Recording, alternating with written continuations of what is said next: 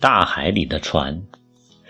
英国劳埃德保险公司曾从拍卖市场买下一艘船，这艘船1894年下水，在大西洋上曾138次遭遇冰山，116次触礁，13次起火，207次被风暴扭断了桅杆。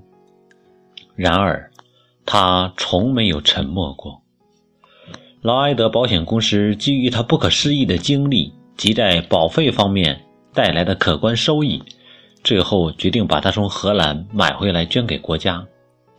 现在，这艘船就停泊在英国的萨伦港的国家船舶博物馆里。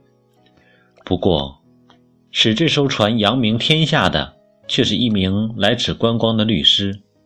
当时，他刚打输了一场官司。委托人也于不久前自杀了。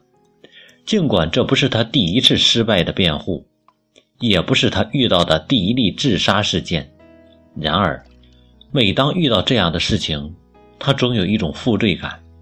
他不知该怎样安慰这些在生意场上遭受了不幸的人。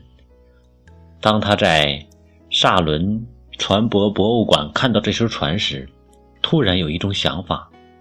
为什么不让他们来参观参观这艘船呢？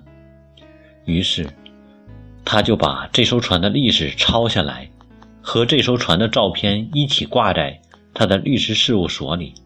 每当商界的委托人请他辩护，无论输赢，他都建议他们去看看这艘船。他使我们知道，在大海上航行的船，没有不带伤的。虽然屡遭挫折，却能够坚强的百折不挠的挺住，这就是成功的秘密。